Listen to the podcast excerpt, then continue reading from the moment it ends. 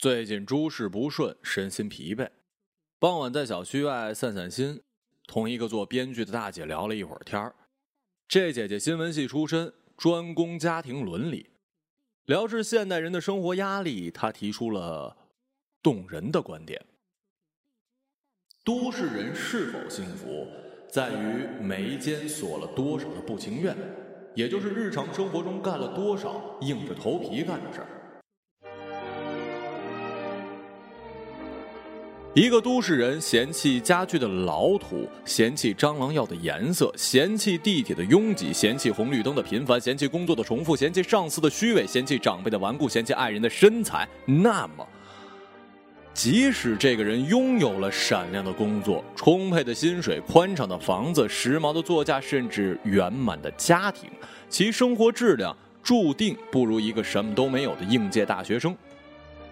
迈进都市的大学生，到处都是挑战，到处都是新意，更不乏低成本的惊喜；而在各种成熟规则下麻木的中年人，惊喜的成本往往过高。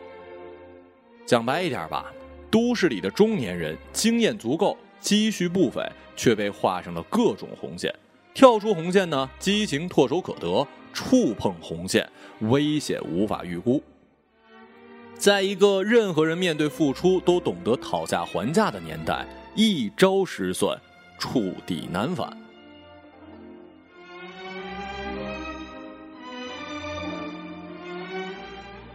五年前，我在一家白酒企业上班，当然了，这里没我什么事儿。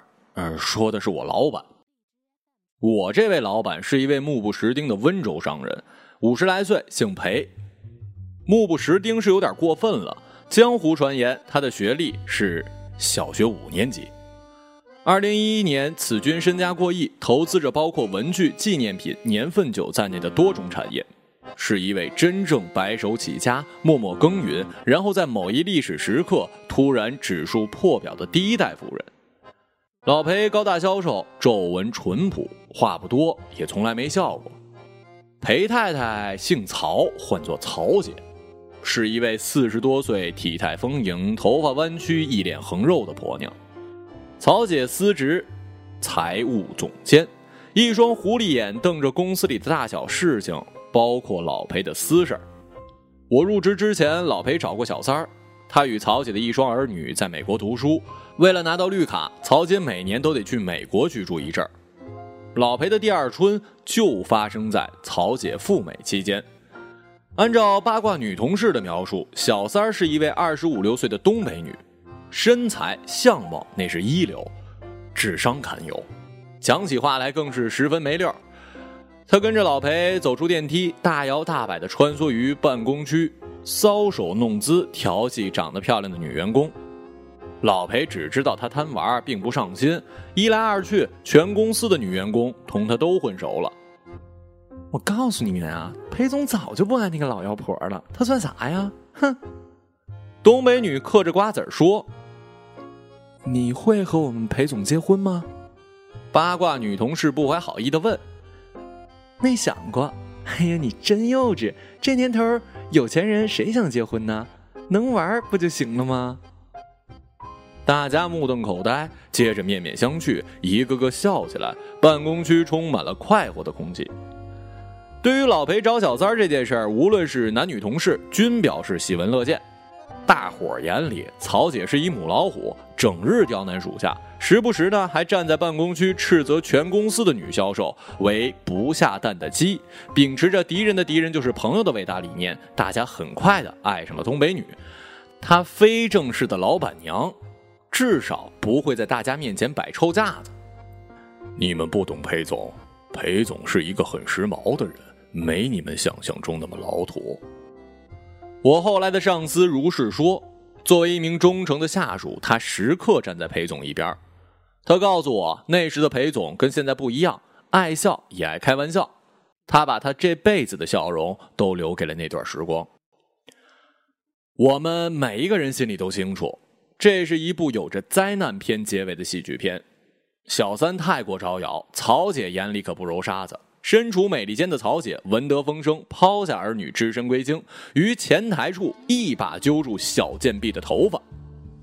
办公室乱作一团，东北话、温州话交相辉映。你他妈给我过来！曹姐终于飙出了普通话，我就不过去。小三儿低头拼命摆脱，老裴在部门经理的簇拥下颤颤巍巍走出办公室。曹姐瞬间眼红，舍弃小三儿飞身扑来，伴随一声苍凉的哀嚎，巴掌呼在了老裴的脸上。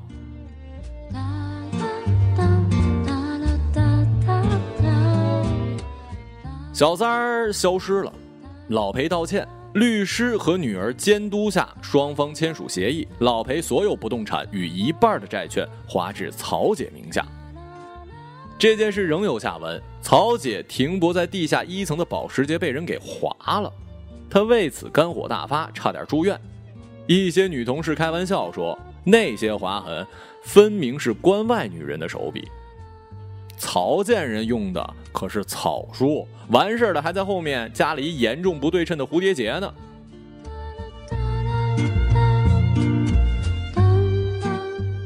二零一二年秋，我离开那家公司，跳槽去了青稞酒公司上班。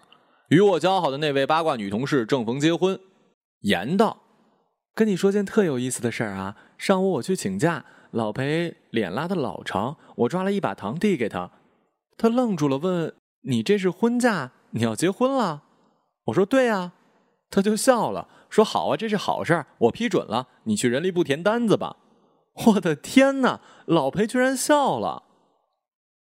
你觉得他为什么笑啊？我哪知道啊！他这一笑，我倒有点心疼他了。哎呀，裴总这些年还真不容易。你看他哪像一个五十多岁的人呢？至于曹姐，我至今仍留有独特印象。这女人对我不错，整个公司从总经理到前台，她骂了一遍，唯独没骂过我和女出纳。女出纳用的什么招我不清楚，反正我对曹姐是极尽恭维之能事，甜言蜜语不打折，嘘寒问暖挂嘴边她因此对我另眼相待。曹姐每年都要向美国汇钱的。我朝法律规定，一张身份证一年最多向海外汇五万美刀。于是曹姐就带着我们跟我们的身份证杀向银行。她先将三十万人民币打给我们，我们再填好单子汇至海外。据说中国所有的笨的富人都这么干。我呆呆地注视着曹姐身份证上的照片儿，相信了八卦女同事的话。曹姐当年漂亮过。不是一般的漂亮，身份证上的照片十照九丑，曹姐却美的九天仙女一般。但曹姐再也美不起来了。她年轻的时候也许带给过男人激情，但她漫长的下半生，枕间弥漫的就只有恐惧跟仇恨了。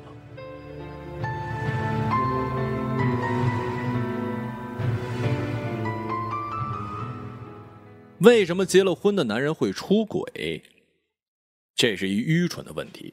问这问题的人，祝福你们将来都出轨。对现状不满的已婚男性，通常面临两种诱惑：一种是生理，一种是心理。生理诱惑最难控制了，心理诱惑的后果却最糟糕。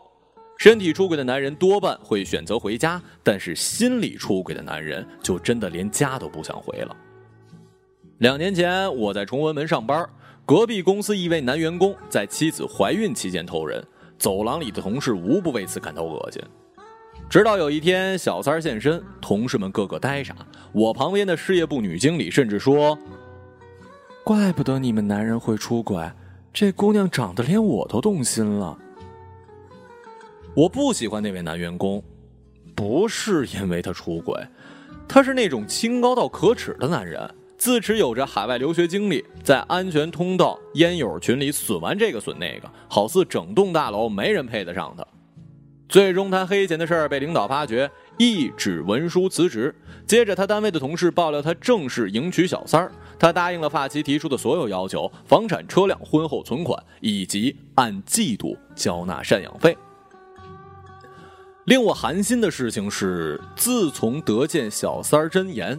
两个公司的男女同事性情大变，夸赞这男同事有能耐的话屡见不鲜。就连他离婚这件事儿，部分女同事也表示他处理的妥帖，像个爷们儿，像个爷们儿。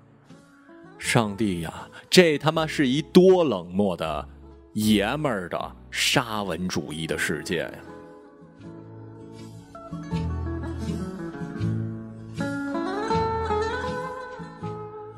自然啦，出轨的不全是男性，女性出轨往往比男性来的更猛烈。女人疯起来，不但漠视对方的家庭，连自己的家庭也不放在眼里。二零一二年，我在青稞酒宿舍认识了一对来自于浙江的年轻夫妇。小两口呢，在几千里之外的老家，还有一不满两周岁的女儿。这年月，这样的割舍不罕见，着实令人敬佩。大家背井离乡，为了事业，为了房贷，为了孩子长大后不再走父母走过的路。见面第一天，我就得罪了他们，准确的说是得罪了那位年轻的爸爸。那时的我口无遮拦，事事争锋，看起来十分讨厌。大家一起吃饭，席间年轻爸爸教我追女之术，他很骄傲，他当年靠着惊人的毅力追到了如今这么棒的老婆。她长得漂亮，又有才华。班上的美工活都是他做的，追他的人排成排，我追他，他都看都不看我一眼，还当众表示讨厌我。我没泄气，每天问候。他在学校生病，我放弃回老家探亲，返程回来照顾他。我把当时所有零花钱都攒下来给他买礼物，最终他接受了我。你现在都没对象啊，就是因为你努力不够。你这种等缘分的方式太落伍了。现在姑娘聪明着呢。人家衡量你好不好，主要看行动，行动不够，光有感觉，顶什么用啊？年轻妈妈补充，我不甘下风回道：“你们是不错，但是我反对死缠烂打式的追求，尤其是对生活水准要求较高的知识女性。死缠烂打追到了又能怎么样呢？不代表对方真的爱你，不过是一定时炸弹。”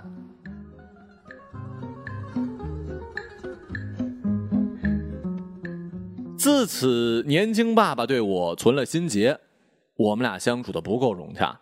年轻妈妈并不介意我胡说什么，她活泼善良，对每一个人都好，公司里人人都喜欢她。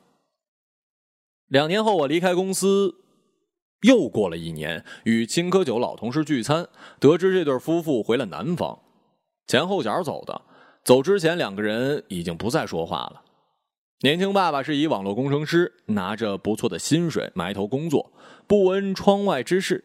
年轻妈妈是销售内勤，上了销售经理的床。销售经理北大毕业，同样是一位离家在外的年轻爸爸。我不是多么高明的人，凭一时之气抛出定时炸弹，炸弹真的炸了，不由得暗暗吃惊。同样吃惊的还有餐桌上另一位离职的同事。他喃喃说：“想不到他竟然是这样的人，真没看出来。”回到小三儿的角度吧，为什么总有一些未婚女人勾搭已婚男性呢？这个问题不蠢啊，这比男人的问题复杂多了。女人比男人感性，值得女人豁出去的事情，却总有着各种鲜明的目的。一场酣畅淋漓的报复，一根硕大的阳具，一份可歌可泣的爱情，一叠成就一切的钞票。二零一一年之前，我在一家文化公司上班，司职活动策划。当时与我对接的两位女公关，一个是华东人，一个是西北人，两位通通有着小三背景，还是对着翻脸的闺蜜。翻脸的闺蜜，嘿嘿。乖乖，这个世界上仅次于女朋友母亲的可怕生物，他们相互爆料对方，恨不得对方死后下榻十八层地狱。我那时候清瘦优雅，好述寡言，颇有几分女人缘于是我就成了华东女跟西北女的重点倾诉对象。西北女倾诉：“你看她多装啊，左手用鼠标，每次看她用左手用鼠标啊，我就想吐。”华东女倾诉道：“你看他多二啊。”公司来个帅哥，他就往前凑，要不要脸呢？最精彩的莫过于两人的小三儿往事。华东女那辆小丰田是情人给的，情人五十多，知名书画协会干事，俩人定期宾馆开房，有时还带着其他女人，到底是双飞还是 N 飞，谁也说不清。后来干事晋升为会长，新欢数量骤增，华东女遭到了遗忘。你见过那老画家吧？西北女啃着汉堡，就是前不久咱们活动现场见着留长胡子那个，他当场就认出了他。吃完饭还说带他出去玩，他急了，当着咱们老总的面啐了那老家伙一脸，那场面我都惊呆了。华东女才华略胜一筹，直接采用纪录片手法，将对方祖宗八代都翻了出来。我告诉你，他们家可穷了，住破窑洞那种。他爸爸是残疾人，一条腿走路。他妈妈十岁的时候就病死了。他哥哥大他两岁，是劳改犯。上学时不知犯了啥罪，直到关到前年才放出来。他四处借钱给他哥娶媳妇儿。高中毕业来北京读大专，那种野鸡大专，酒店管理专业。实习时勾搭上了我前公司的老总，俩人就在那酒店开房。我每次去酒店找我们老总，总能看见他头发乱蓬蓬的从包间里出来。他去我们公司上班，跟我住公司宿舍。我当时劝他悠着点他不听啊，四处显摆老总送他的信用卡，说一个月卡里打三万。后来老板娘知道，带了一伙子人冲进公司，当着那么多人的面打他。他可怜兮兮的跪在地上哭。老总一天都没露面，人家当场要回那张卡，把他所有东西扔到楼下。他离开后呢，把所有老同事、老朋友的电话都删了啊，包括我。谁知道又在这公司碰面了呀？你知道他为什么恨我吗？就是因为我知道他底细。他最近交了一条件不错的北京男朋友，怕我露他的底。华东女业绩不佳，离开了公司。西北女调到我的部门担任助理。尽管华东女播放过纪录片，我对西北女的观感始终良好。我同样出身贫寒，对她这样的姑娘存有天然的怜悯。何况她长得那么好看呢？长得好看，当然得长得好看啦！不好看的姑娘怎么当小三儿啊？小三儿在某个层面上来讲也是实力的象征，只是实力与理想之间通常站着一个叫做命运的家伙。华东女得到了车，而他呢，什么都没得到。西北女瞧不上我，即使我是她的直属上司，她低头望着我那双白色运动鞋。你这三叶草挺好看的，多少钱买的呀？啊，假的，一百都不到呢。他脸色骤变，瞪起眼睛，死命踩我鞋，一边踩一边说：“让你穿假阿迪，我让你穿假阿迪。”我到今儿个都没弄明白，我穿双假阿迪，我招他惹他了。二零一二年再次见到西北女，那时我换了工作，四处面试。总盼着有个比青稞酒更好的机会。他打电话来说，人力部备选简历中有我名字，他将自己当时所在那家公司吹上天，鼓励我一定要选上。我照他吩咐，打扮的人模狗样去见他的领导。他们领导三句话不离他名字，称他介绍的人呐，一定不会有差错。最后我报出薪资要求，对方语气收敛。我行至地铁口问他。为什么要介绍我来这儿啊？他一脸失落。你是个好人，我一直当你是朋友。傻姑娘啊，她不应该认一个搞写作的人为朋友。就算我真有资格，她也应该第一个就把我给忘了。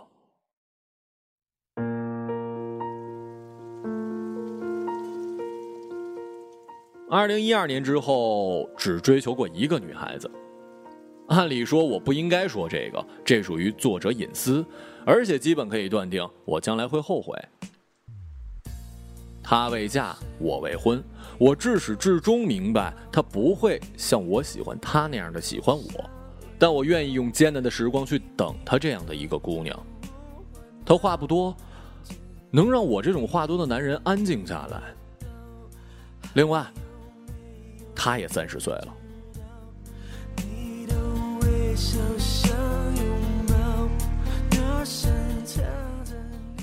我至今连他的手都没牵过，在一起聊的最多的话题却是出轨，这太莫名其妙了，简直荒诞。我在自己的书里说过，恋爱中的青年男女聊婚后出轨是件尴尬的事，未确定恋爱关系的青年男女聊婚后出轨就是一场灾难。等我发达了，我要睡一千个女人。他坚持我说过这句话。我坚持我没说过，我印象里是不会说出这种话的男人。况且我面对的是一位知识女性呢。我也许是开错了玩笑，我开过很多玩世不恭的玩笑，比如英国有位摇滚明星叫做莱米。记者问莱米：“杂志上说你睡过两千多个女人，这是真的吗？”莱米义正言辞的反驳：“瞎扯淡！杂志上的话怎么能信？我只承认睡过一千多个。”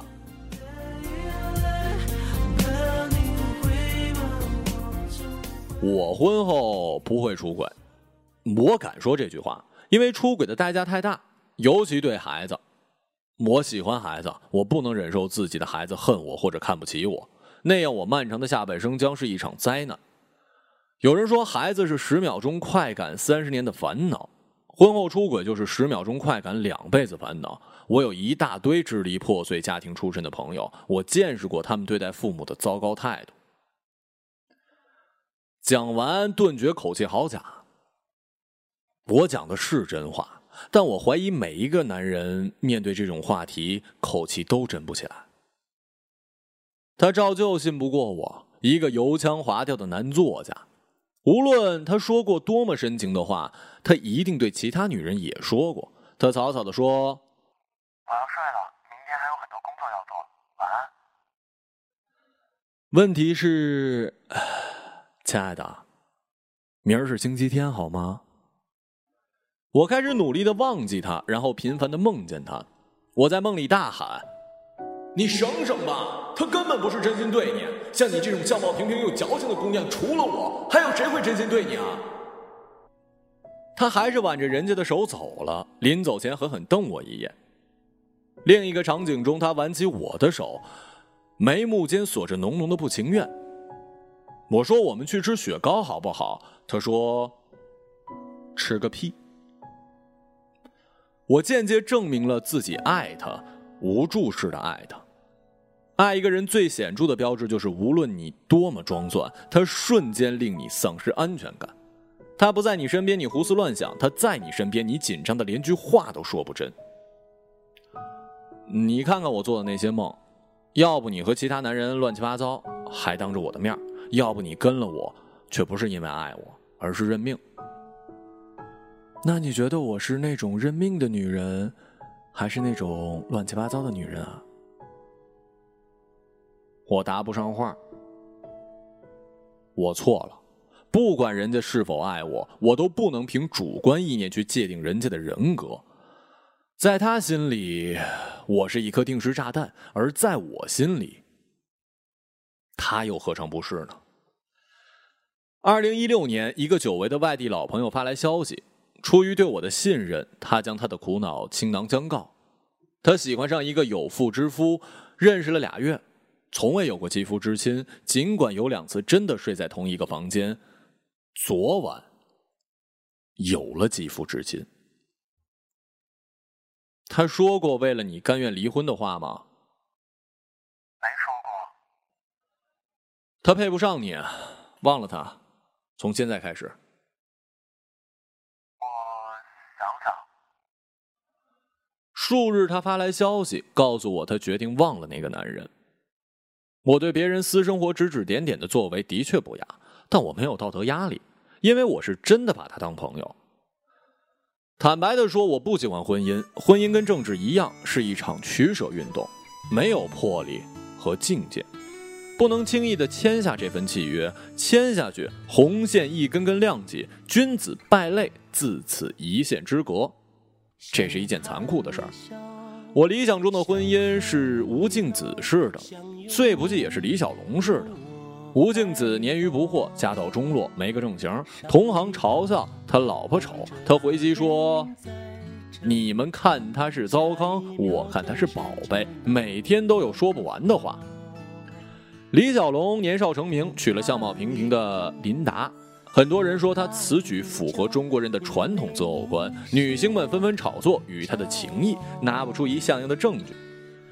世人皆知，婚后的布鲁斯李把主要精力放在了折腾自己肉体上。一九七三年，折腾死了。准备好。茫茫人世，我们遇到说不完话的爱人与成就走火入魔的事业的几率极低。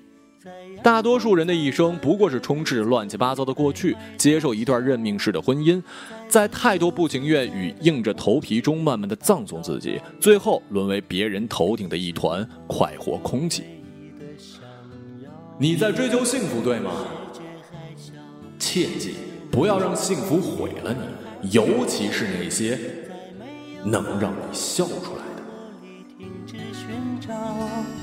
在无忧无的时光里慢慢变老，你可知道我全部的心跳随你跳？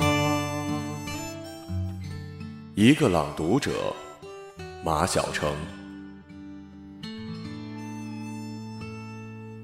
不怕你哭，不怕你叫。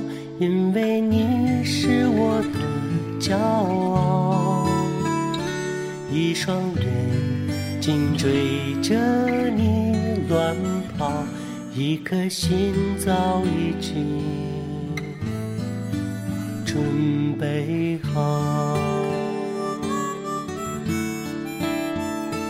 一次就好，我带你去看天荒地老。在阳光灿烂的日子在自由自在的空气里吵吵闹闹。你可知道我唯一的想要？世界还小，我陪你去到天涯海角，在没有烦恼的角落里停止寻找。在无忧无虑的时光里慢慢变老，知道我全部的心跳随你跳？